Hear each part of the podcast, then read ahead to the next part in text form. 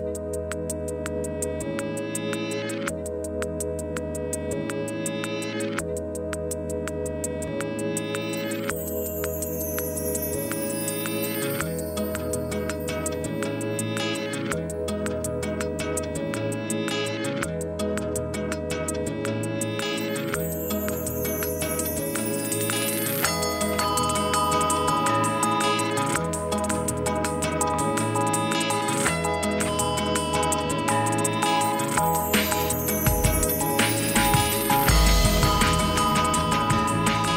收听一画一画 Radio，哎呀，牛逼牛逼！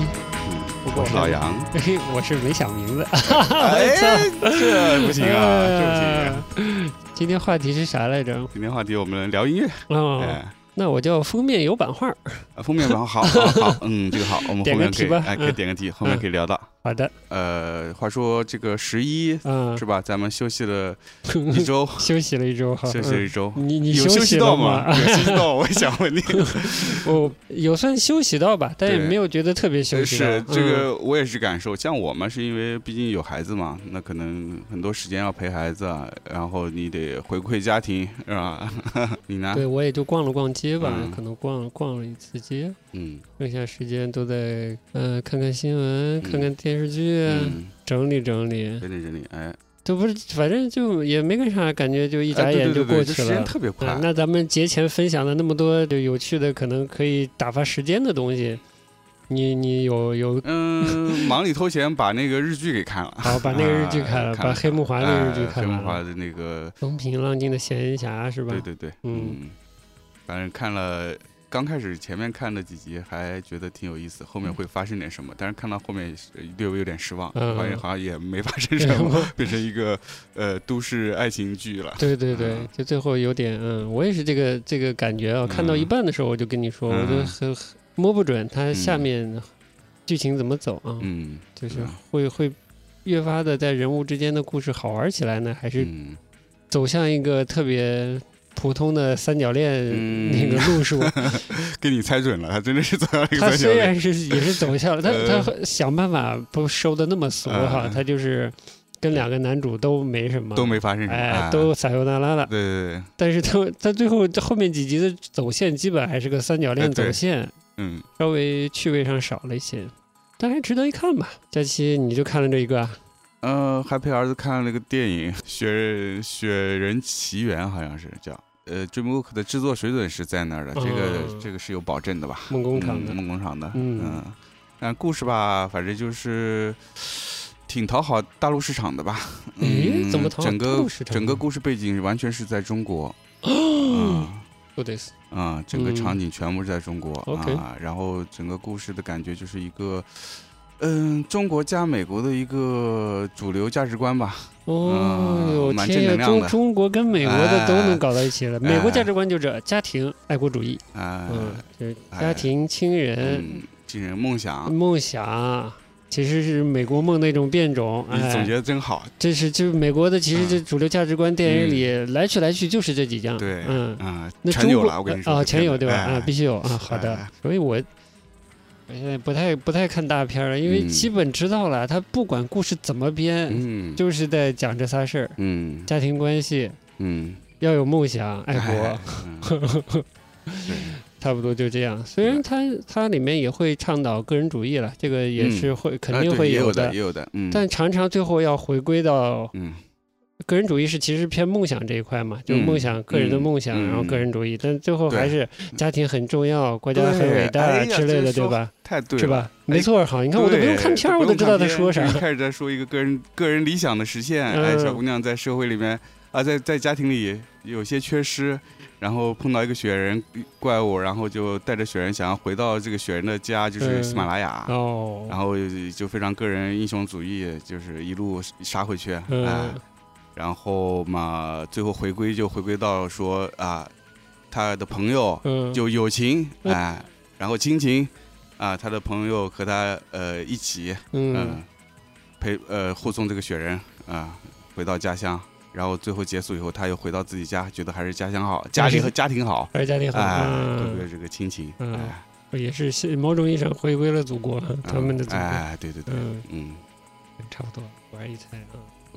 嗯，就反正就看个热闹呗。嗯，是那假期你打开这个购票 APP 也找不到啥好玩的。没找，真找不到啥好玩的。你有什么发现？哦，对，假期对，接着那我说说我假期还是补了电视剧嘛，还补了个片儿。嗯，电视剧就是这个不能报销日剧。嗯嗯嗯，其实挺好看的。这个你说了，我还挺想看看的。可以看看，可以看看。刚开始看可能觉得有点无聊，可能是一个偏职场。教育的那种戏，我觉得日本蛮多的，就是他通过一个电视剧告诉职场里某一个特定职业的属性，嗯，呃，特点什么的。哎，别说这两年还真的是蛮多的。日本的电视剧在这方面功能性蛮强的，他就希望，呃，让可能也是帮助年轻人进入社会、进入职场啊什么的。那这部挺奇妙的，它不光是介绍了一个职业的特点，嗯。它还有一些推理成分，呃，还有一些还带了一点半泽直树的那个味道，哦，嗯，甚至有点这个公司内的这结构啊，甚至公司间吞并啊，这些这些，我们说的不准确点，就公司间的阴谋诡计，宫斗剧啊，呃，它有点有点商场宫斗的 东西也融在里面，嗯，这个层次做的很好啊，又有一条爱情线，哎，所以。值得推荐，哎，这个你有兴趣可以看看，蛮好玩的。好的，下一步就它了。哎，好嘞。哎，还有补了一个电影，我觉得蛮遗憾的，没去电影院看。嗯。大嘴姚晨。嗯。那姚晨自己制片，然后演的一部片儿叫《送你上青云》，好像叫。嗯嗯。之前有有看到宣传。是已经下片儿，应该已经下了。当时上线的时候，其实也想去看的，但是排片实在排的不太好。嗯，从时间到分布的院线的位置什么的，不是那么好。这好的点就是，还真的蛮踏实的，接近当下生活的。哦，又是一个女性主题。女性主题哦，是听说是很电影院基本都是女性观众。哦，好的。我倒不介意对跟一堆女性观众看了，反正没去。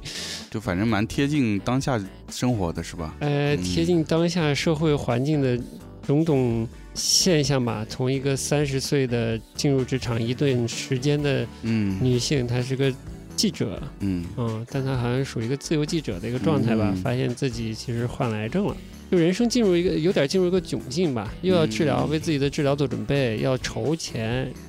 就是说，这个又多少带着点找生命意义的这个状态，嗯，遇到了一些事儿，他要给一个土老板的爸爸写传记，想挣一笔这个稿费嘛之类的。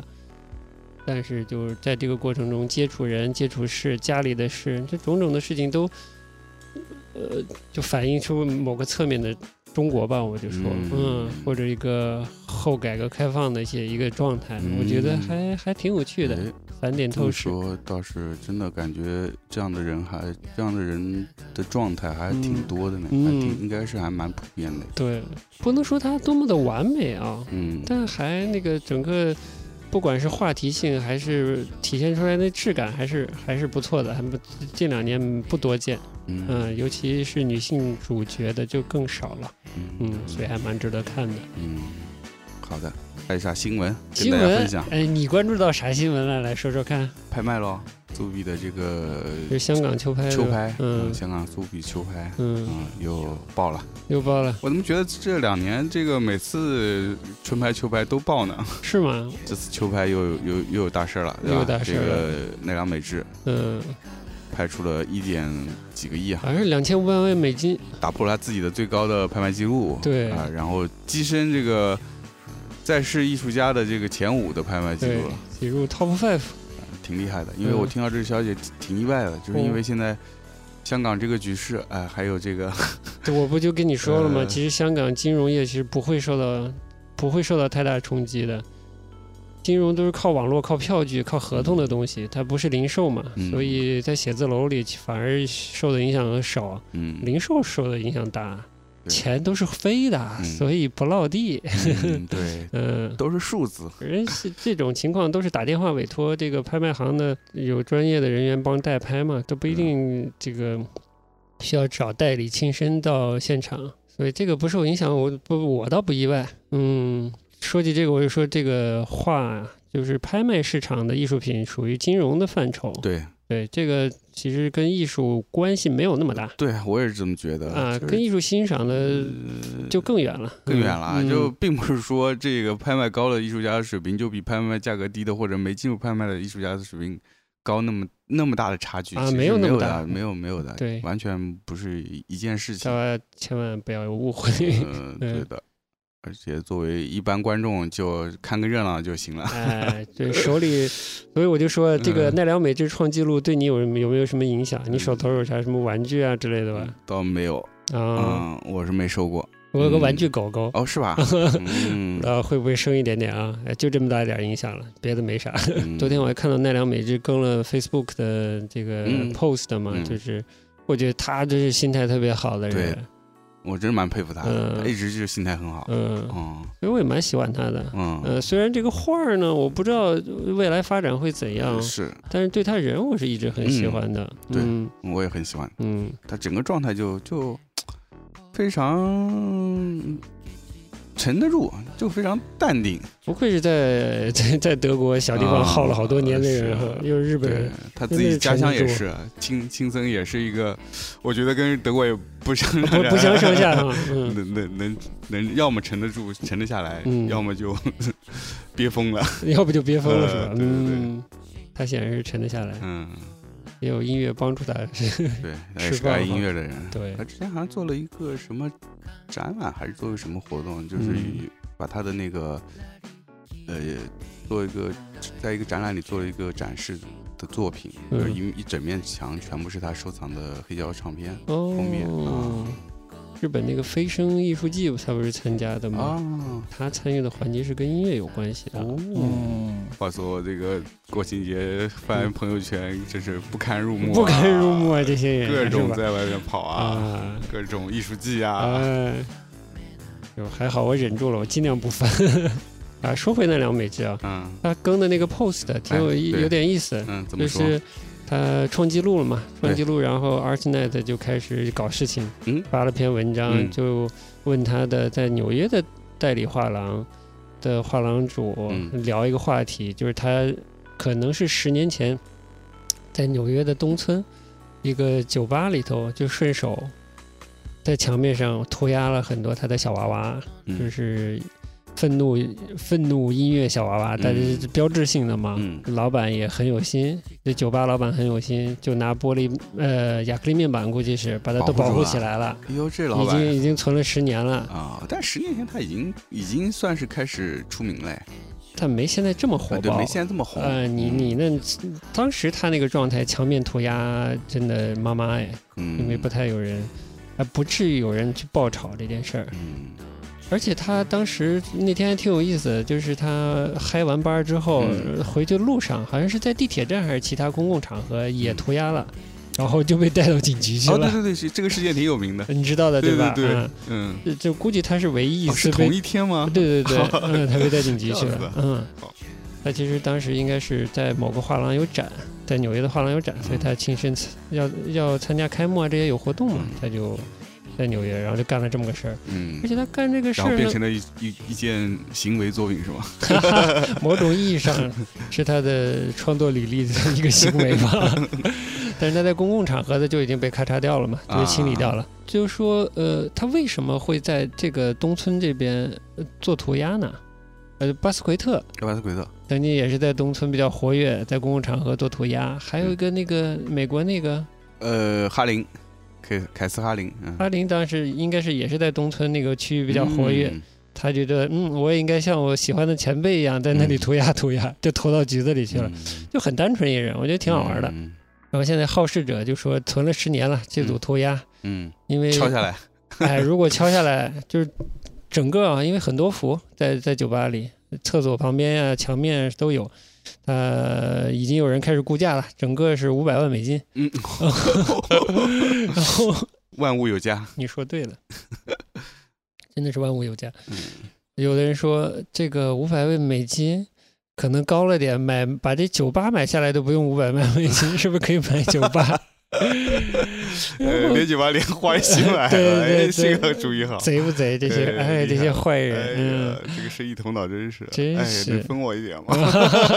好像就把输出给你一点。呃，真是。然后那个，嗯、就说到还说到 Banksy 了。啊，Banksy，Banksy 前些年挺火的，嗯然后就有人把他的墙面的对对对，涂鸦整个连墙给给锯下来了我卖我。记得还有个纪录片，我之前有看过，哎，嗯，就专门讲他这个这个墙面被敲的事情的，是吧？好像是，哦啊哦嗯然后那个 ArtNet 就讲奈良美智的这个涂鸦的这个文章里也讲可以敲墙，就说到嗯。Banksy 了，然后还明确的注了一下，并不是说奈良美智，我并不是在拿奈良美智跟 Banksy 做比较。哎嗯。呦。嗯，，嗯价格现在应该是没法比较了吧？我不知道啊。嗯。Banksy Banksy 就拐一下 Banksy Banksy 最近也创了个自己的个人的记录，呃对，然后完完了以后，他他也是发表了一些什么评论，对。呃就是有一些呃这个 money is dirty 这种味道的，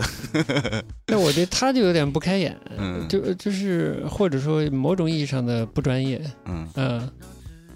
就是进入二级市场拍卖跟你没有那么大的关系了嘛？嗯你有什么好愤怒的呢？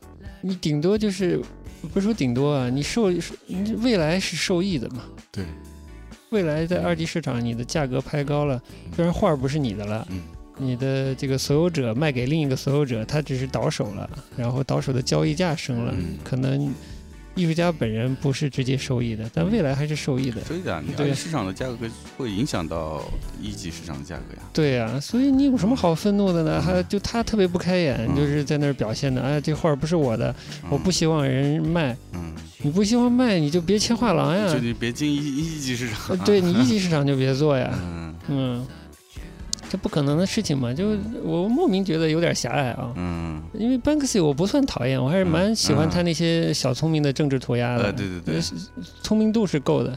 但是这次就有点相对不开眼了。更不开眼的是，他最近是不是情绪不好啊？然后他除了怼这个拍卖之外，他还怼一个做卡片的小公司。这明信片的小公司就是做了一些他公共场合的涂鸦的照片的明信片，嗯，他又觉得侵犯他利益了。嗯他怎么这么多利益啊？就是啊，又怕人侵犯自己利益，又不想卖，呃，啊又在公共场合搞来搞去，啊那我还拍过他涂鸦呢。嗯嗯，我我要卖卖，是不是又我也有我也有事儿了？啊，搞不清啊，这个法律上搞不清。但是就就就怎么心思这么窄？我是觉得啊，所以他最近在好像是在伦敦自己租下了一个老店面，嗯做了一个反正是个展示空间，展他的一些作品。他的意思是，大家都在卖我东西，我要自己卖。展品现在不卖，这个店里的东西所有东西不卖，只展。但是这个店结束之后，这些东西都是卖的。嗯他就我想自己卖的意思，嗯大概就是这么个意思。嗯现在暂时不嗯难以评价，但觉得有点没劲。嗯你是一个你是个涂鸦艺术家，你跟市场搞这个有什么意思呢？是的，是的，嗯，嗯我我觉得就从境界上来比，跟奈良美智也就差了五条街吧。对啊。那奈良美智他他在那个 Facebook 上是怎么说的呢？他就哈哈笑嘛，他说啊。他转那个他涂鸦这件事儿，就评价他这个十年前涂鸦已经啊。估价五百万，这个啊。五百万美金这事儿，那就是哦，Oh my God 嘛，Oh my 啊。God，I don't 嗯。care，Cheers，嗯，就是就是一笑而过了，心态真好。心态很好的，这点还让人蛮蛮看到蛮高兴的。嗯、估计跟他在德国待的时时间久有关系。我觉嗯得大多数日本人还是没有那心那么宽的。啊、是吧？呃，稍微吐槽一下。哎，有点意思，这吐槽吐的有意思。好的，好处是他们心比较细，嗯做事比较认真，嗯但是坏处就是可能在很多问题上就是有点嗯狭小了，嗯，啊纠结了，有点纠结了，嗯，对的，所以嗯在。在这个相处上啊，还是跟我们嗯，虽然都是东亚，但是还是有一些不一样吧，啊、嗯。所以啊，我们的 Nala 是真朋克啊，呃哎，这倒是啊，是吧嗯，当时看，哎呦，今天拐的有点久了。那个他嗯那个小纪录片你看过吗？我看过看过，嗯你印象深不深？一开始他是去韩国做展览哦，是很深他，当时住的是很普通、啊很普通、对对对对很普通的那种居家旅馆哦。嗯，人家可是腕儿了那会儿对，，你已经忘了那开开那个呃演讲会，那估计怎么也得个几百人吧，那大几百人，我觉得是需要抢票抢对啊到的那种，肯定是抢不到，坐满了啊。嗯，嗯。这都是楼下下面的文艺系小姑娘都是当偶像在看啊。饭圈对啊。非要切入饭圈对两眼发光，两眼发光，嗯。真的爱死了，爱死了，爱死叔了，就是嗯。就想贴上去拍照。那 嗯。你这个怀孕，嗯，对，基本是这个氛围，对啊，嗯。嗯，那但是那其实挺早哎，嗯，对，比较早，零几年吧，嗯，也小是小十年，小十，年有了。嗯，嗯，对的。对，但那会儿就是他在青年人中的这个反响是非常好的。非常非常有。在拍卖市场不是说特别爆，但也是属于跻身成功艺术家行列了吧？对，就是慢慢再开始走起来，这价格，嗯，就看完这个一呃，当时比较早看了这纪录片，就对他印象非常好嘛，嗯觉得是可以沟通的 艺术家，就某种上能达成默契的那种人，嗯在欣赏他的时候，哎对，嗯，嗯，而且他里面真的是一个音乐好者，对，呃，放了很多歌，包括他自己工作时候一直在放歌，对对对对，啊，不少都是还挺朋克的，对他挺朋克的，呃，所以也能保持他一直画愤怒的娃娃吧。呃，对保持这种愤对，愤怒的青春状，很其实不容易，就一直保持一个精神状态，嗯。还蛮不容易。那所以在近年好像稍微沉静一些了，嗯，嗯。做了一些陶啊什么的，嗯嗯，嗯，行啊，咱们这个奈良就拐这么多。就，拐这么多呗，哎，行，嗯。嗯，然后既然拐到音乐嘛，我们就主要聊音乐来，来呀，哎。音乐走起啊。然，后咱不是前面聊这个十一干啥嘛？嗯。就是在家，就是其实，呃，也没算歇神，反正就是各种杂杂七杂八事儿，呃，嗯。陪陪孩子，然后家里正好难得有这个时间嘛，也收拾收拾，嗯。然后就在家里面一边收拾嘛，就耳朵也不闲着，就想找点音乐听一听，然后就。嗯，翻出来我们上次去冈山的时候，嗯在那个唱片店买的一张，嗯、老老唱片吧，嗯嗯，，呃，大概是哪一年的？九六九七这样子吧。我的个乖乖，九九七，然后这张唱片是这个 Cornelius 的这张叫 Phantasma，嗯，是啊。蛮有名的嘛，小山田圭吾的，对小山田圭吾的这张专辑是算是他比较呃，嗯。就是算是他开始在呃依靠这张专辑走向世界吧，已经走向世界了，就开始就通过这张专辑开始走向世界，因为这张专辑发行之后受到了欧美的关注，然后一开始是从呃是在美国受到一些音乐圈，特别是地下音乐圈，哎不是地下吧，就是小众音乐圈的这个嗯。音乐人的关注，嗯。像那个贝贝贝克啊，奥贝克，然后嗯还有那个 Beastie Boys 啊、哦关，注，然后就影响到一些业内的人，嗯呃，然后就有一些机缘巧合，嗯。有一些唱片的制作人嗯。来日本的时候跟他见面，然后嗯认识了，嗯。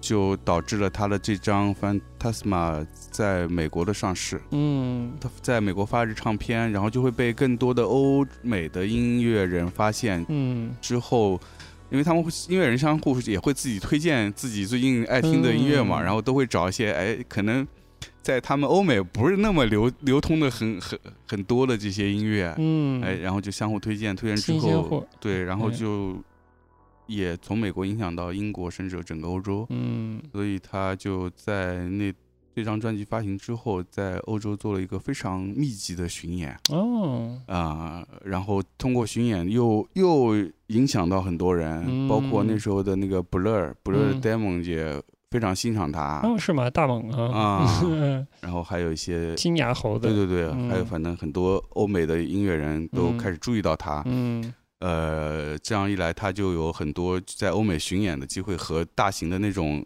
呃音乐节的演出的机会，哦。以及有很多音乐人去邀请他合作啊、呀，你这么一说，我真的还听出点布勒跟他的关系了。是吧？嗯，有有有有有啊，就就那嗯。段时间就是不热，特别喜欢他们、嗯啊，就特别喜欢他的音乐，然后就就 fusion 了起来。对 fusion，、嗯然后嗯好像他们有也有个合作，是他帮不乐的歌做过 remix 吧？好像是哦嗯对，反正他做 remix 挺多的。嗯 然后要么是人家 remix 他的歌，要么他 remix 人家嗯人家的歌，嗯对对对，啊，就反正非常活跃，而且那段时间他特别年轻嘛，嗯就你特别年轻就，就就特别有活力。嗯，然后他之前有个采访说，他那段时间也是自己回头想想，真是怎么能演那么多演出？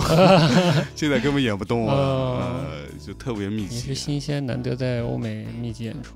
嗯，呃，因为当时我我们在冈山那家唱片店淘，掏是掏啥了？我是没有身上没现金，呃不不然我很爽。呃不是，不光是没带现金的原因，还有就是我们因为行程紧嘛，啊也没啥时间了没啥时间，其实就是嗯说说踩个点儿。嗯然后，所以我也没有仔细挑，对啊我就随便翻翻一看，哎，看到这张，因为这张为什么我当时会买呢？是因为这张嗯是当时的九九六还是九七年当时发的初回限定版。，OK，蛮啊，好的，是是特别嗯包装的，就特别厚，看上去像双张一样，其实就一张，哦，就一。张，对嗯回来也一直没听，嗯然后正好是十一有时间在家整理房间，我就拿出来听了，听了以后，哎嗯，觉得哎，就是好久没听的感觉，哎确实我也好久没听了，没听啥，啊没听小没听没听，小山田，有段时间没听了啊，嗯一听就有觉得哎，还是还是挺好的，所以就嗯又又。一边干家活家务活儿，一边就把他别的专辑也拿出来听了，哦。嗯嗯，嗯，对，这这一听又有新的发现哈，这个他算比较新的一张专辑吧，好像是一七年刚发的时候，咱俩就听了呀，对，记得吧？记得，嗯，就你跟我说的吗？咱们在办公室听的，对的，所以我就想说一说，就是我们在办公室听的时候啊，嗯。就是说当做一个 BGM 在听，对的，这个背景。嗯，然后包括我后来自己在上班路上也听过一两回，OK，整个专辑就这样放着，嗯。然后可能看看书、干干刷刷刷刷手机，可能嗯。就当做一个背景音乐在听，所以一下子是没有听出他跟之前的作品有什么呃新的变化。OK，嗯。嗯，就觉得哎，好像也还好这张专辑。嗯。然后那天在家嘛，整理翻出来又重新听一下，哎，觉得哎，还是有不错，有些亮点啊。哎这个你要讲一讲，嗯嗯因为当时这张专辑发出来之后，好像那年一七年是他这张专辑应该是隔了十年之久的一张，呃，暌违十年的一张个人专辑，个人专辑。嗯，所以当时业内包括乐迷对他期待非常大，是挺大的，但是出来之后呢，很多特别是日本的乐迷是有一些失望的。哦啊、就是评价不是那么高，因为就是主要原因就是觉得他这张专辑，呃，不如之前的专辑那么有突破性，嗯没有新的一些进化吧。嗯嗯，毕竟过了这么久，毕竟十年呐、嗯。大家非常期待这十年的沉淀出来个是个什么什么样的专辑。CD pop 诈尸了，呃，嗯，而且的确，他前面，因为他专辑其实也不多嘛，嗯。所以他前面专辑的确每一张之间还是嗯蛮新鲜的，就是有新东西出来。但这张专辑就感觉好像是没有那么那么，呃，有特别大的一些变化吧。对，因为我不是那么了解他，嗯。我之前都是听一些他的配乐什么的，嗯，所以一七年这张出来了，咱俩一起听，我就觉得好听，尤其第一首有有野嗯心，然后后面的偏于好听，嗯。偏于熟悉的一些曲风曲调的东西，嗯。在编制上都不是那么出挑，所以就觉得，嗯，呃我是第一印象是觉得第一首歌和整张专辑是不平衡的，哦，呃，它在野心上是不平衡的，嗯呃，剩下就是整体是好听，但别的就不太记得住，是吧？嗯，别的印象没有很深，我都对封面的印象很深，蛮喜欢那个封面的哦，是是，嗯这个我们回头再讲。啊，有的讲呢有，的讲，嗯嗯，然后就是我，但是我后来假期在听的时候，就听了几遍，我觉得哎还挺有意思的。我、嗯因为我觉得不能说完全是跟之前没有一些变化，我觉得还是有、有挺大变化的，嗯。只是这个变化可能不像之前的那么呃明显，它是嗯。可能有点藏，嗯细微的东西，细微的东西，嗯。就因为他的音乐，其实我觉得整个听下来啊，就是。嗯。他把这个音乐所有的声音都变成一种怎么说零件，嗯，然后把这些东西拼在一起。哎，就是它的拼法，对，所以它整个音乐就是我觉得是很有设计感，你说太对了，就不像一般的摇滚乐演奏，嗯它是有一种美术感，对吧？对，嗯，可能一般摇滚乐是嗯更更具象一点的绘画，嗯他那属于康定斯基一些之类的画法。嗯对的，对的嗯，就是这种感觉。嗯所以这是他一个大的风格，而且这个风格主要成型也是我们现在听的背景音乐这首，就是这首歌嗯，这张啊这张专辑，这张嗯。专辑开始的这种这种音乐风格，嗯。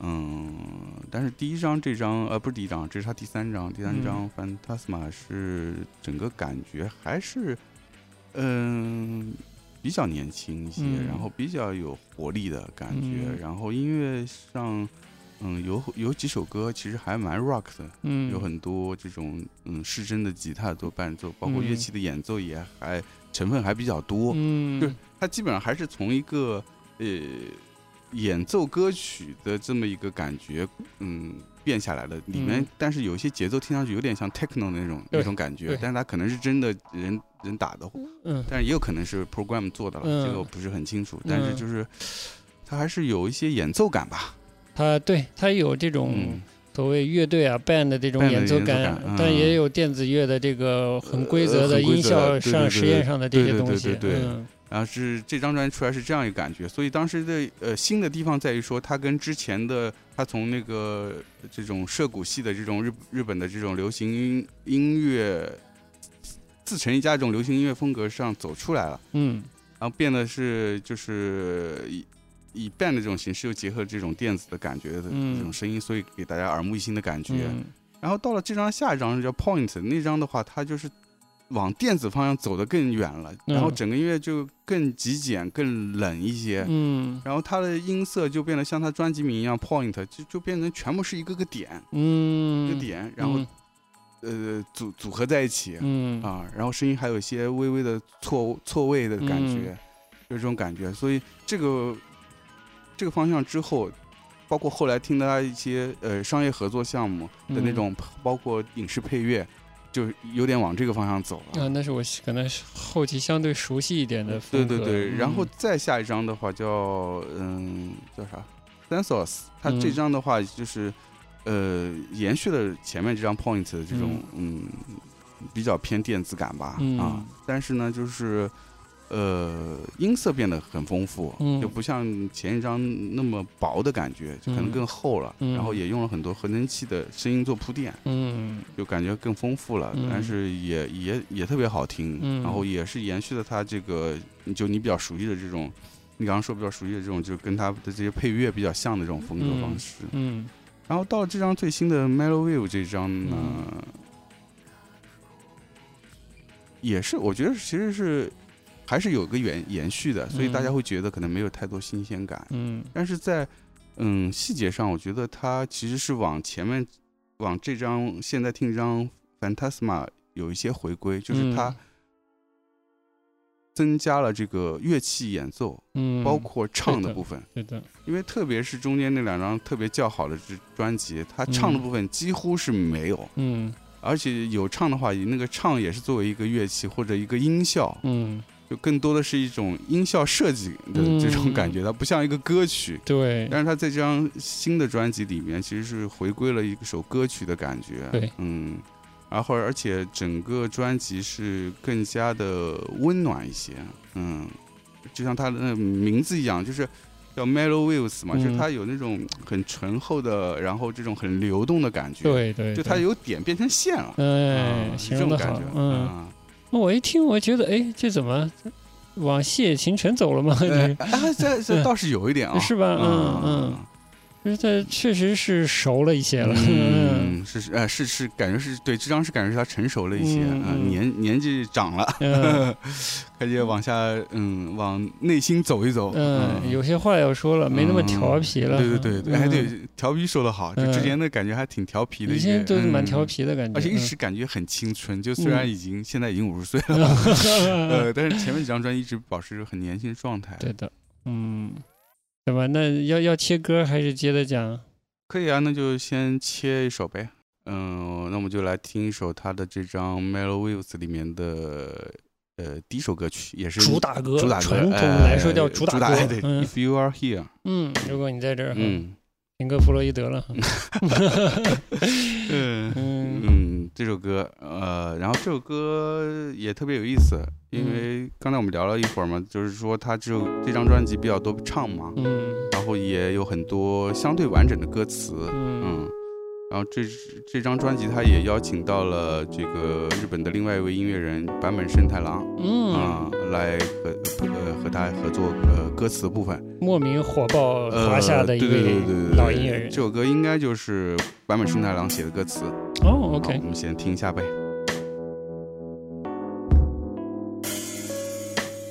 哒哒 けでなぜわけ もなく切なくなるのだろう。動くだけでなぜ意味もなくドキドキしてくる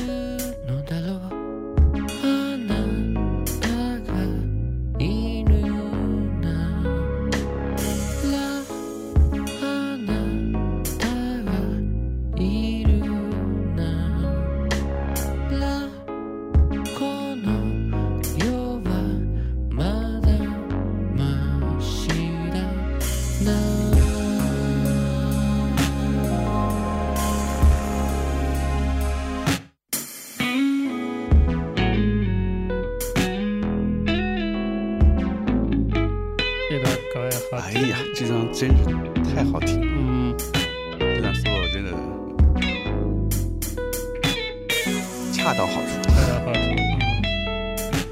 每个音都勾在心上。嗯，真的是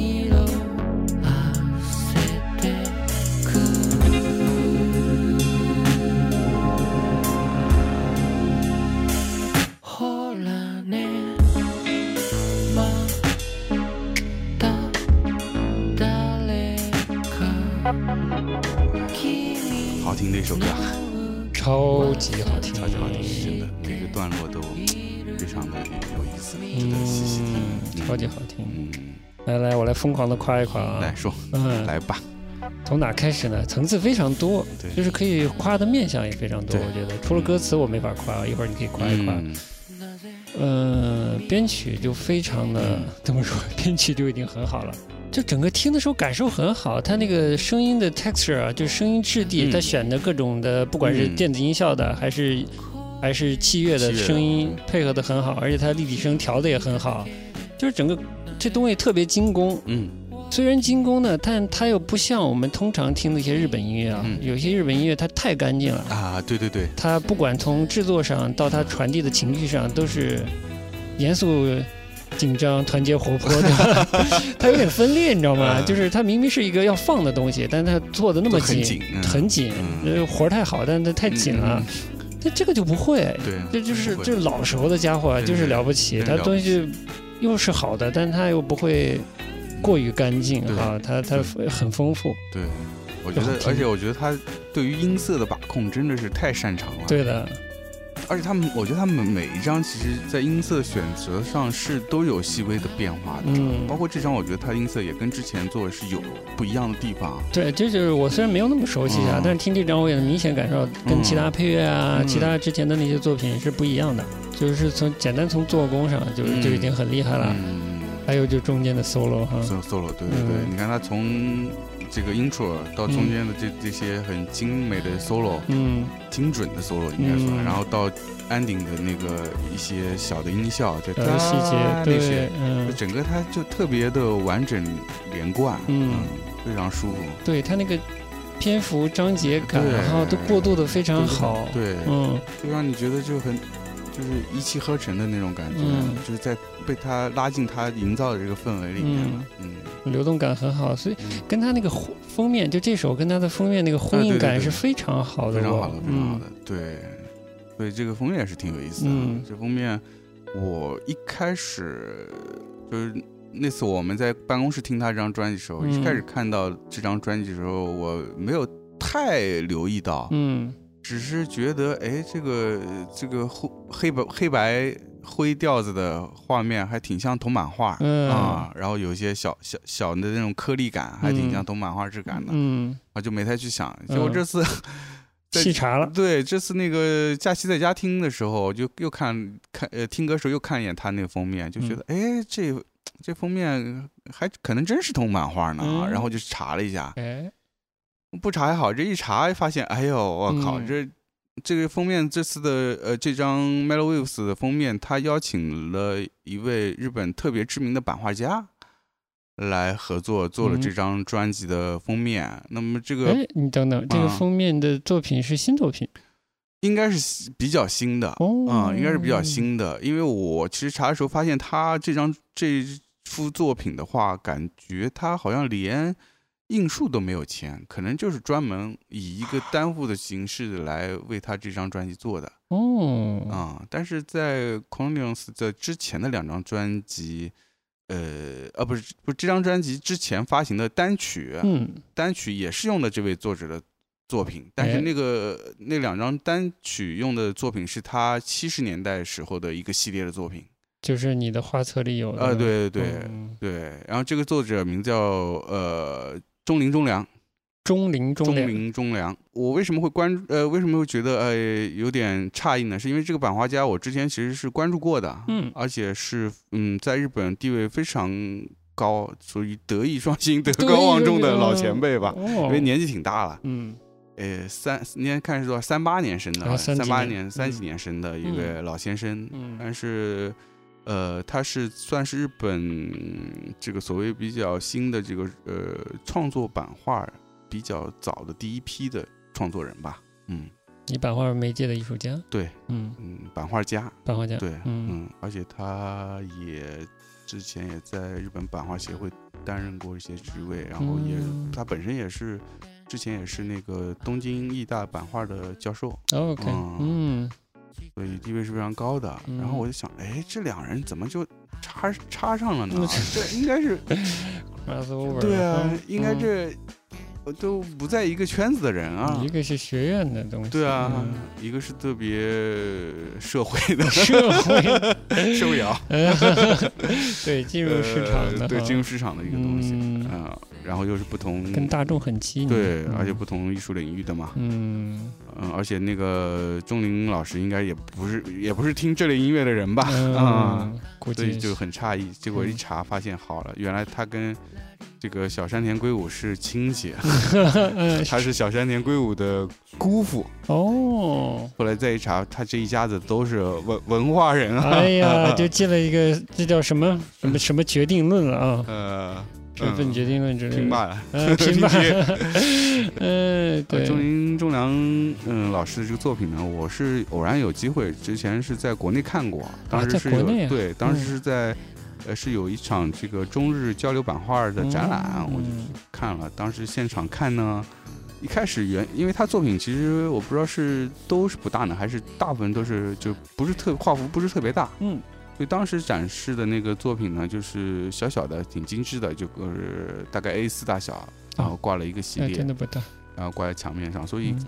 远远一看呢，并不起眼，嗯，因为他当时展那个系列是干枯的植物的系列，哎呀，其实乍一看就是一个呃静物的作品嘛，嗯。并没有太吸引到我，但是因为我看展习惯喜欢先大致览一下，然后再细细看。嗯，然后就先览了一圈，然后回过头来又从头开始一一就是一个作者一个作者细细看，再细看走近了看呢，发现哎，这水平还是相当高的。嗯。啊、就是在版画的这个造诣上还是非常厉害，因为他是他用他的作品都是铜版画嘛，然后铜版画呢，他这个呃主要用的手段是一种腐蚀的方式、嗯。啊，我们就不说那么专业了，反正就是一种，但是你看到它体现出来的铜板的特点是什么？因为它体现的特点是因为它这个这个系列正好是一个干枯的树枝嗯。被侵蚀掉的嗯，树枝，然后、呃，他用这个技法是特别契合。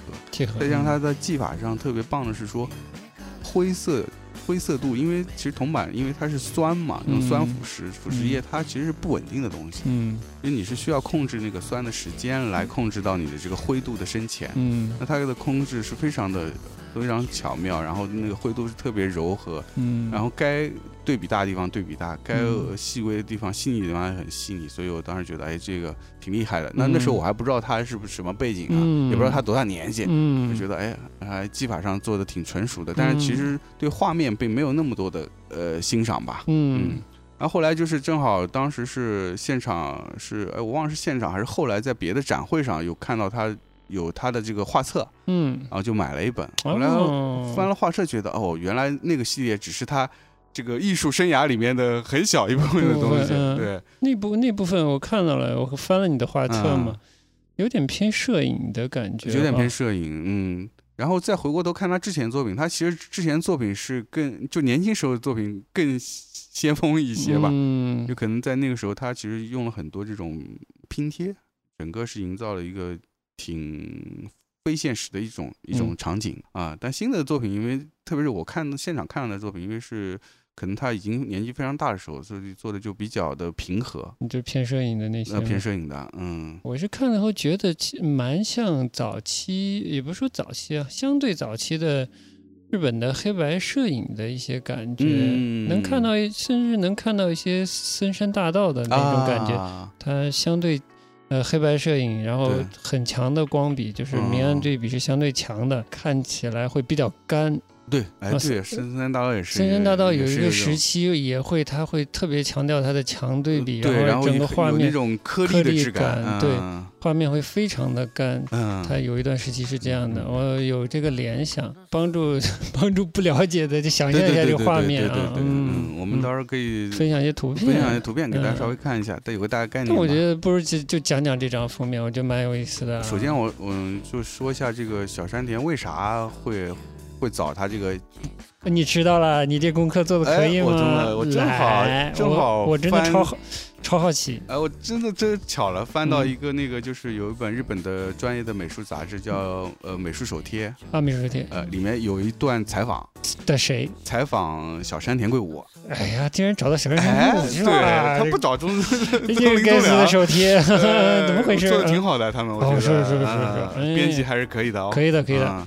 嗯然后就是，而且采访的内容不长，嗯，主题很明确，就是问他为什么为啥用这封面 太好了。也挺单纯的。嗯、从一方面来说，嗯就是当然不不是仅仅说因为他这个亲戚，他这个姑父嗯是这个作者，那那他这个姑父已经多少年是他姑父了，他这一直没合作早没用呢？早没用呢，对不对？嗯那么一是说他是在其实。呃，起因是十年前，他大概是看了一场中林忠良的作品，呃，展览，嗯。因为他可能之前当然是看过嗯。中林中良的作品，但是肯定就是没有这种很系统的看过。嗯，所以那次他是一个呃，类似于像中林忠良的回顾展一样的这么一个哦。展览，然后他去看了，看了以后嗯。是非常系统的看了他的作品，嗯。然后这个作品呢看了以后就很打动他啊、嗯一个是呃，当然除了画面打动他以外，我嗯，他说了一个很重要的原因就是他他有代入感，嗯因为他小的时候去过中林中良的这个呃工作室玩过啊，嗯然后当时整个工作室在他上小学的时候，就整个工作室营造的那个氛围是他未曾接触的一个未知的世界。做铜版画的时候，他的那个呃室内的光线，它是是有一些部分是要做一些柔光板的。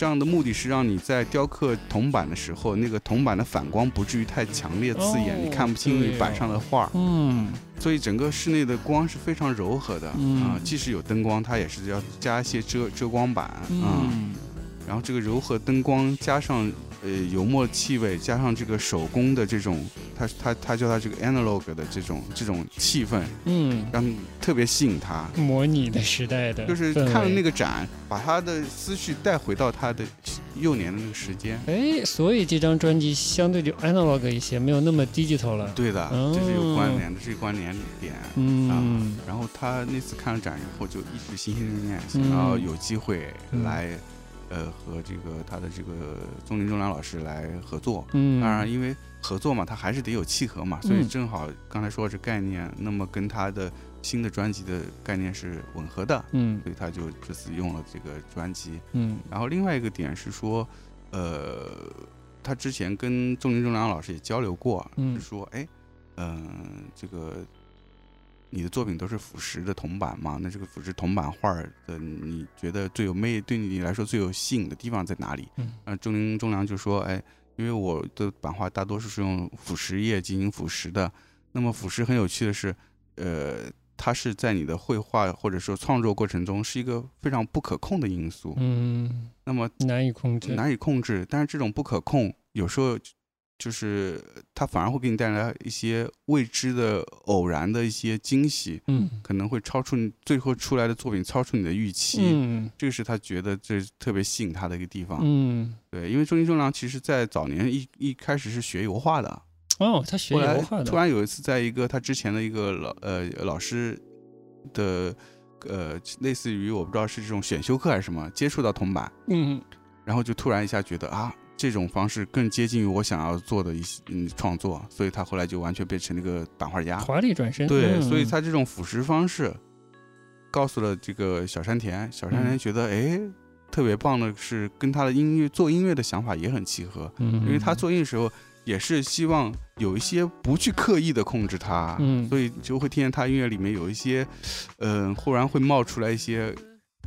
乍一听会有些不和谐的声音，但其实就是跳的音效对，很跳的音效。嗯但其实它是反而是变成了这个音乐里面的一个不安定的因素，是他可能自己都预没有预计到的。不管是情绪上还是整个结构上都丰富了。然后最后一个他觉得契合点是说，他这张专辑其实是有概念的。嗯他这张专辑的概念其实是一个呃梦境和现实之间的那个一个一个一个空间吧。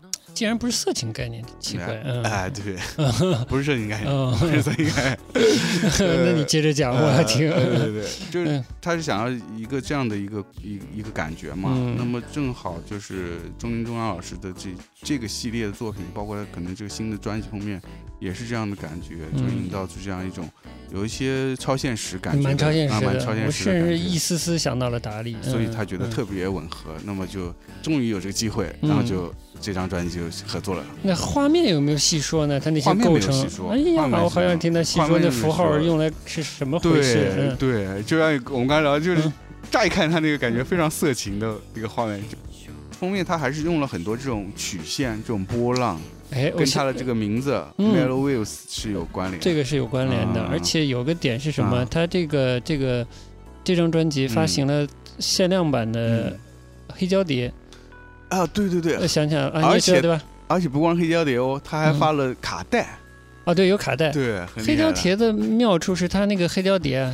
不太近的，嗯。不太记得静态看是怎样了那个画面，嗯，但它一转起来啊，那盘面上的纹就开始抖动，哦，就跟专辑的概念扣合在一起了。好呗，下次走一个手去淘一张，哎，好呀，哎，就特别好玩。好的，嗯列入清单。嗯稍微讲讲第一首歌的歌词到底是是什么来啊，的？歌词是歌词，我看了一下，就是嗯嗯，因为这首歌叫《如果有你在》嘛，嗯嗯，直接联想就是一个情感方面的嘛。我刚想说，这张专辑怎么整个给人一种情歌兮兮、情感兮兮哎对的就是跟以前不太一样的感觉。对，年纪嗯，大了嘛，五十岁了嘛，哦啊有点伤感了嘛。哎呀，好，接着讲讲看。啊对，然后所以整个这首这首歌的歌词呢，就是看上去特别诗意嗯，啊，有一些就真的是像我刚刚说，就是有一些伤感的，就是他对于这个你，这个你当然我们不知道他是指爱情还是友情还是亲情了，但是还是国，家民族。你真坏，哎哎，好，呀，好的，嗯呃，他就对这个这这样一个你的存在，嗯他，可能失去了，或者是离开你很远了，哦，但是他是有还是有一种这种很怀念、很感伤的一种状态。嗯，嗯，但是就是我觉得最大的区别就是跟他之前的歌词，因为他之前歌词都是一个单词一个单词一个单词，对，那这首这首就是非常顺畅，就非常嗯像一首诗歌的感觉。嗯嗯，就还蛮还是蛮，就是从文字上看是蛮美的。嗯啊这也是坂本慎太郎帮他写的有。什么具体的呃一句两句可以分享的吗？为什么没有原因？只是看着，却不能动，也不能停。嗯没有意义的心跳，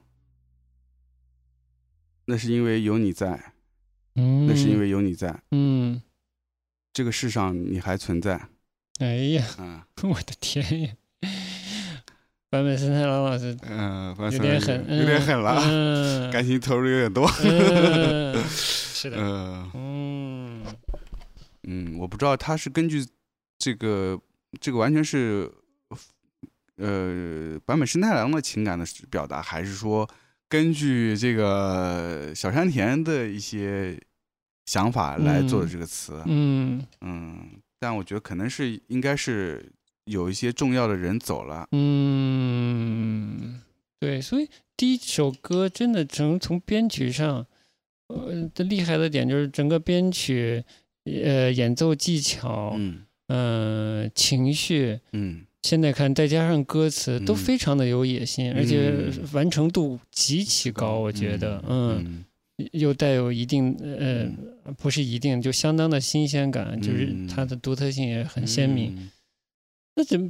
你觉得后面后面转向了个什么方向呢？后面的歌，它它一致吗？还是说，我觉得是，就像你说的，它在整个歌曲的方向是有点不一致，但我嗯觉得大致的它营造的那个气氛还是一致的，还是有点有点梦境的那种感觉，嗯半梦半醒的那种感觉，嗯这个是我觉得是一致。嗯，但是具体到每一首歌，我觉得还真是都不太一样啊。哦，都不太一样，嗯，就后面的歌都没有这么长，没有第一首歌这么长，好像、嗯，相对就工整一些。相对工整一些。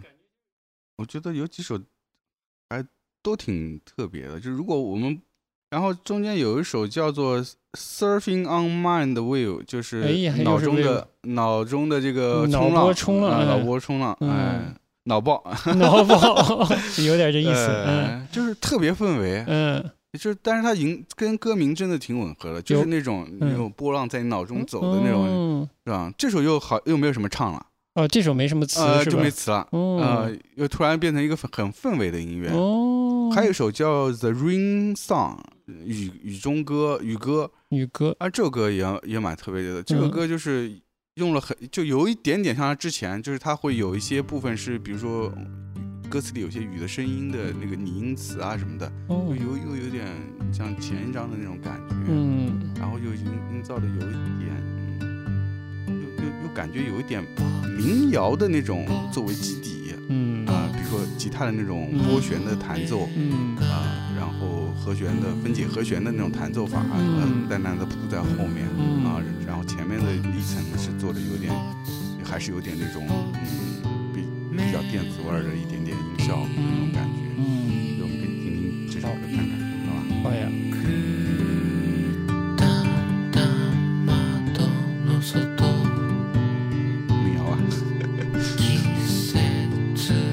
着听着这戏也挺成立。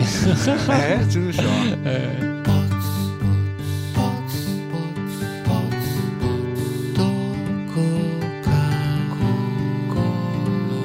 はみ出す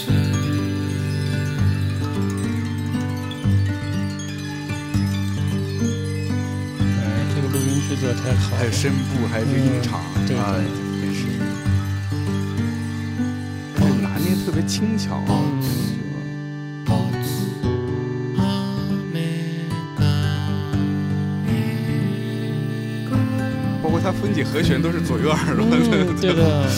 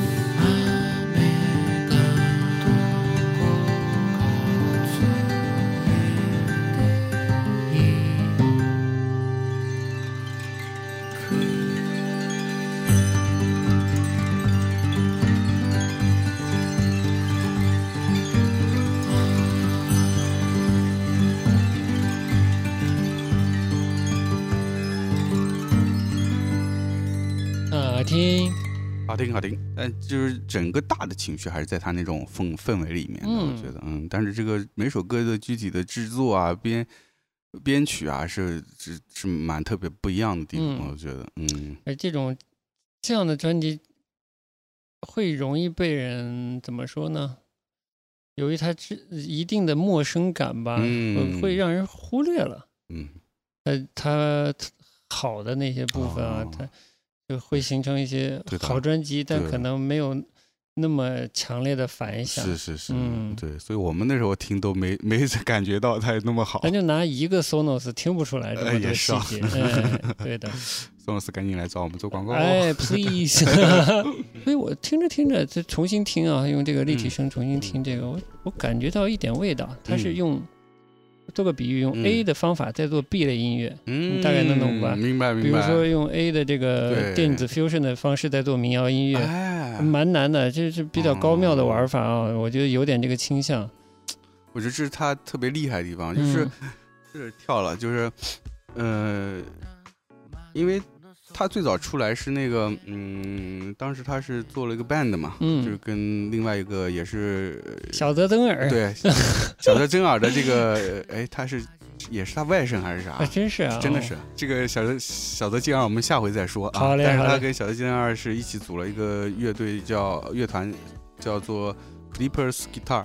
哎，对，Flippers 呃这个是当时非常在日本非常非常受到关注的一个乐团，但是也很短命，出三张专辑就解散了，因为两个人都是太有才华、太有个性了，所以就走不到一起吧。呃，啊，但是当时这个乐队一出来就很耳目一新。嗯。因为一个是他们就是双人乐团是双吉他双主唱，嗯，当时的那个整个日本的音乐，一方面是说这个自己那个 City Pop 嗯，特别红火啊，这两年不咱这也红了一遍吗？啊对对对对对对。嗯，然后感觉咱们也经济上升期可以 pop 了呢，可以嗨起来 啊。啊，可以结束了。对。泡泡要没了，要破的时候。呃好吧。啊，然后再加上就是那会儿新的一些九十年代的那个日本流行音乐，所谓 J-pop 啊，其实嗯。是比较偏美国嗯。R&B，嗯。受那个那个还是影响比较大。嗯。然后他们出来呢，他这波呢，就是后来被叫做这个涉谷系啊，嗯，啊这这波呢就是是偏欧洲的。哦，他们是偏欧洲，他们其实最早是受到英式英式摇滚，包括英国的这种吉他摇滚啊，包括甚至是那种呃他们叫 Swedish pop 瑞、嗯。瑞典流行，呃、嗯。那种那那个方向影响的。嗯，所以其实刚才开场听的那个那首九七年专辑那首歌，还是有一些那个影子啊，就嗯是吉他的那种亮的音色那种嗯。感觉，还是有影子。到那会儿出来就就在日本音乐界就是眼前一亮。啊嗯，突然有这个特别清新的，嗯。哎，然后又特别时髦，啊、然后所谓涉谷系就是主要在涉谷那一带活动的这种时潮人，嗯。所以它不光是音乐了，包括这种时尚啊，包括这种呃别的这种文化了，都是嗯。在一起的，嗯。嗯，然后他们因为一直在涉谷附近活动嘛，比如说演出啊，嗯比如说涉谷也集中了很多当时比较特别的一些唱片店。嗯，那会儿日本经济泡沫嘛，嗯。然后发达了，嗯。有钱了，有钱然造后那会，儿正好是各种国外的文化输出特别旺盛的时候，呃输入到日本，输啊是对输入到日本，嗯。啊所以那时候 HMV 啊什么呃那个呃陶儿，呃对 Tower 这些欧美系的连锁的唱片店纷纷在日本开店，嗯。就带来了很多欧美的这种音乐，然后对他们这一波年轻的音乐人嗯。影响很大。嗯。他们就吸收了这些各种各样的音乐，而且我觉得就不光是音乐人啊，就整个日本人都特别厉害的一个地方是，嗯。他们能够真是各种吸收，然后融会贯通，哎。然后搓揉搓揉就搓出一个自己的东西来，很有特色。哎，他们才是画画呢，对，真的是。好画画，？真的特别强的转化能力，对，特别强的转化能力，而且他能转化出一个带自己特色的东西，而且嗯是挺自然的一种，嗯。嗯，自己的这种身体一些东西能够融合到这个里面去。嗯。所以当然，其实社所谓社谷系最大的特点就是特别 fusion，、嗯特别融合。嗯就他他他揉了各种各种音乐，你能在里面听到 R&B，能听到 blues，能听到 jazz，能听到 lounge，嗯呃，能听到甚至是巴西的这个波萨诺瓦，是吧？嗯就是各种各样的东西，他全全凑一块儿。所以你嗯细听当时那波，嗯、彻骨系乐乐呃音乐人的音乐的话，真的是能听到各种各样的这种线索在里面，还挺有意思的。嗯他们有特别强的这种能力，就是说把各种呃音乐风格呃糅合在一起嘛。嗯所以就是小山田在这方面真的是非常出色。嗯嗯，所以能把各种歌曲用各种方式、各种嗯声音把它嗯撮合在一起。我觉得这这个你说的一个有一点很重要，就是大量的外来音乐的资源进入日本，嗯就我觉得很多东西是通的，你这东西你得先吃过见过，对，你才能把它玩好，是吧？那你就是在在鉴赏的时候看到的东西不够多的话，你就做出来的东西你很难来确认你这个东西的在各个方面各个角度来看它它它的质地到底怎么样，是好是不好，嗯是是硬了是软了，是吧？嗯就是嗯你很难判断。如果形成了这么一一定的风潮的话，你就会盲目自信了。嗯，你觉得，哎，我靠，我这东西成了，我这这个展也去了，那个那个展也去了的，对吧？嗯你可能会盲目的自信了。对。但你真的再把自己丢到整个这个美术的场景里啊，嗯或者放到音乐就音乐场景里，你再看自己做的那个东西，你真的要重新判断了。嗯。嗯，但是现在的状态其实属于是是受众的欣赏水平，呃，我说美术啊，嗯。受众的欣赏水平相对有限，嗯，做的人也相对是有限的，是。这么一个状态。是的，这跟日本我们说回日本的音乐的这状态是不一样的，那个是全面打开、疯狂吸收的一个状态，而且那个量是足够的、充沛的，对，太充沛了。是所以有大量的在做这种小天使、呃小山田圭吾这样的嗯类似创作的，我觉得是应该有的。有的，而呃，当然他是各个方面都在尝试，嗯他这个方面应该也有很多人尝试，在这个基础上嗯才有最厉害的人会出来，嗯，对吧？对。而不是说我有一两个人在 fusion，我操就，了不起了，嗯他会 fuse，嗯，他嗯他牛逼，不是这个状态，嗯理解，嗯能理解嗯对吧？嗯嗯，对，就是就是这个菜，就外来菜还没嚼透呢，就学着做了。对，最起码你得学着做了。品出来它是用了什么材料，调味是怎么样，然后你再学着做。对你不能吃过两道日料，你就开始开日料馆子，嗯可能就不太行。嗯嗯，有种这种感觉。嗯所以日本这个真的很厉害，所以你说的这个点也很重要，它嗯有一个疯狂打开的一个吸收过程。对，嗯就是这么说，我们我们听音乐那会儿啊，不听音乐就是我们年轻那会儿啊，嗯，哎，怎么讲？咱那么老呢？没有，你就说大概 青春期那会儿是吧？嗯也也是一个还算是蛮开放的，因为改革开放嘛，然后很多东西进来了，嗯然后在管理层面呢也没有那么的严格，没有那么多限制，嗯所以让我让我们算是吸收到，但是可我觉得还是没有日本那么那么丰富了，那还做还不到是差的太远了。呃，从时间上嗯和可能他的那个在呃完整的那个画面的完整程度上，可能是没有那么完整，对，相对还是零星一点，嗯或者说相对散一些。是，嗯，那好在是那会儿。呃依赖传统介质和传统媒介的时候，你看杂志、听嗯广播、买卡带的这个，相对还是层次丰富一些吧。嗯，对，还沾到这个改革开放便宜了是吧？对，但是艺术其实就稍微弱一些，因为艺术应该是比较弱的。就是。那会儿展览，我记得我可能要到大学才开始有一些嗯大大型的展览能嗯看到了，嗯嗯，就相对多一些了吧，嗯。嗯，那以前肯定也有，但是可能就几几年搞一个什么大展之类的，嗯，但上大学那会儿就稍微开始多一点了，嗯，频繁一些，那你对那种状态你是做不到浸润在里面的，对的，就是嗯基本上就就是你只能靠画册，嗯但是看画册跟看原作是真的是差很大，不一样的，对的。你就像你说刘老刘晓东老师，嗯你得真的看过很多画儿，你再敢于拿画册来评判一个作者。嗯你画儿都看的不多，你看手机图片儿、看印刷品嗯就想评价一个作者，我说这个作嗯，你有点过于自信了，嗯这种不恰当的 不恰当的举动了，就是。嗯，还还是说回音乐吧，不然要挺好，挺好拐了。。我们毕竟是这个艺术类节目啊，嗯拐拐艺术还挺好的嘛。对挺好挺好嗯嗯，哎，好。行，然后关哪了？就是 A 做 B 嘛，哎 这是这个厉害的点，我们大概还是很厉害的，哎，就嗯吹一下啊，吹一下彩虹屁吹奖。啊哎那还有什么就是这这张里你觉得可以分享的歌啊？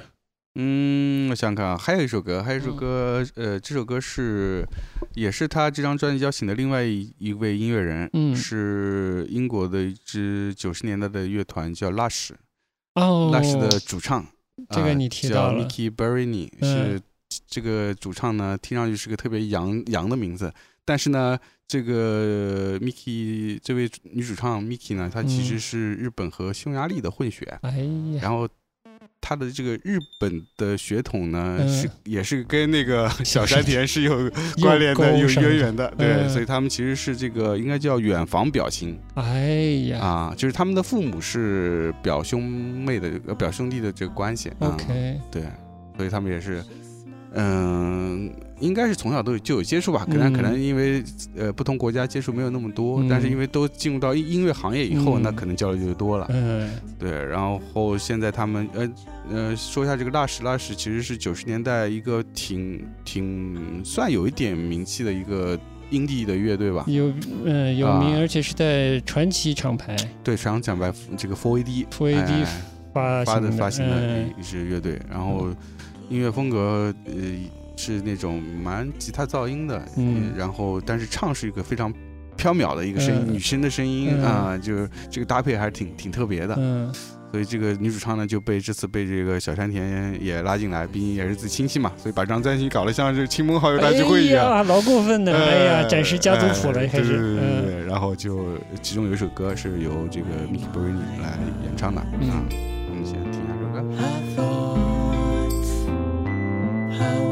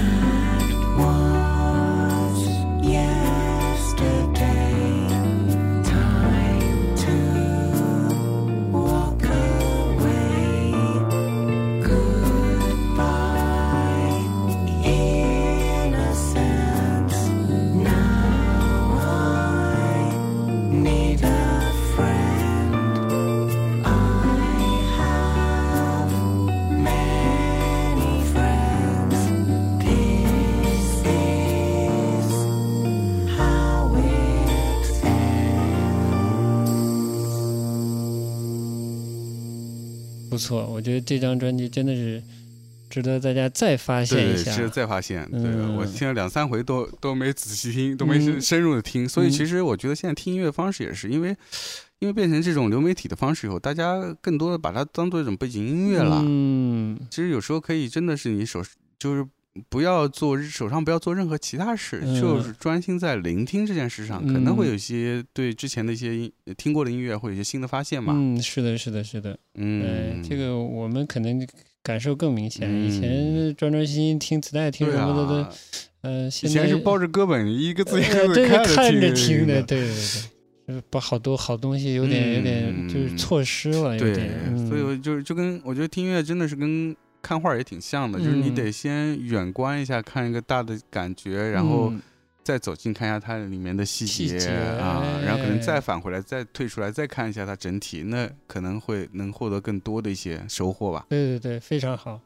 我本来心说呢，你这个 City Pop 这在中国的热潮感觉也慢慢淡下去了，怎么突然想起来小山田了？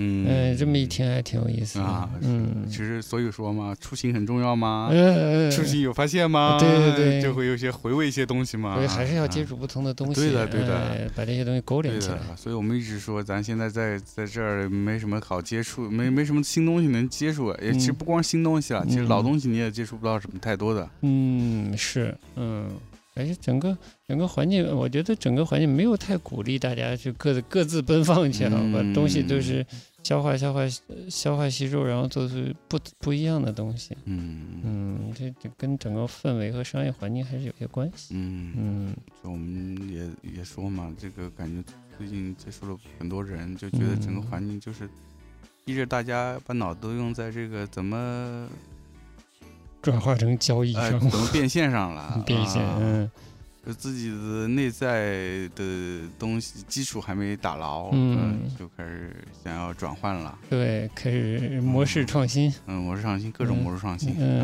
嗯，都不知道是啥。我听到呢，觉得哎呀，怎么回事？嗯，但这个呢，还暂时不能细说，有机会可以举一些例子给大家分享一下。也是，嗯，但我我觉得我们的观点还是应该先先先沉淀下来，自做自己的事情，同时多了解，而不是说啊有这么个可能性嗯，就开始尝试了，啊对吧？就像我们刚才聊拍卖一级市场、二级市场啊什么的，嗯它有这样的一个，就西方啊或者其他相对呃各行业成熟的。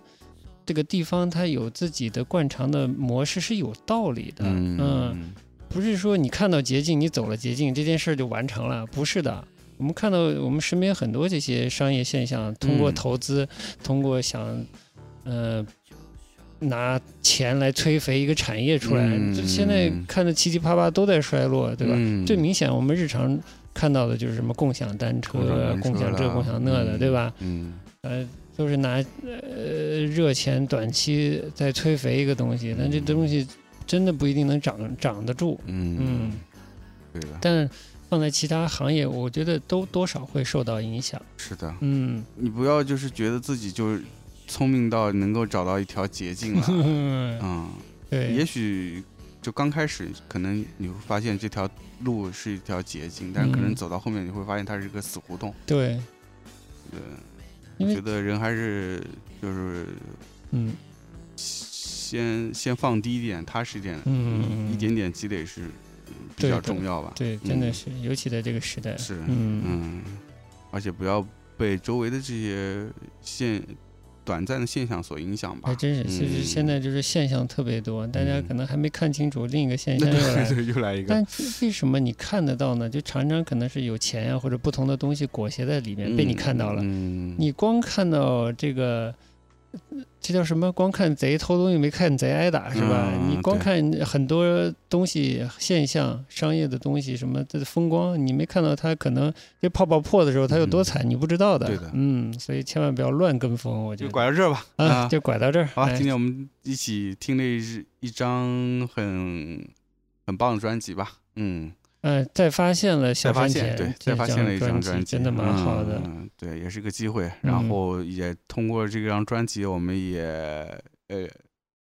东拉西扯聊点艺术相关的内容。对对对，要不嗯，最首最后就来首他之前的这个乐，之前的跟小泽健二的这个乐团诶 Flippers Guitars 的一首、一首当时的一首大红金曲吧，来走个金叫曲，多做《点？恋爱与机关枪》。好，嗯，那么结束我们今天节目，谢谢大家收听。那么最后还是一句老话，希望大家多多的跟我们的跟我们互动，嗯哎。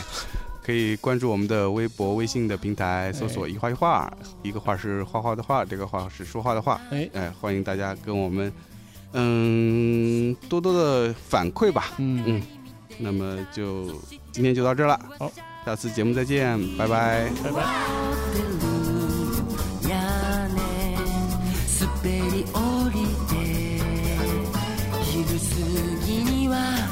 不足の僕にテイクワンの声がする。真夜中のマシンガンで君のハートも打ち抜けてさ走る僕ら回る画面もっと素直に僕が喋れるなら。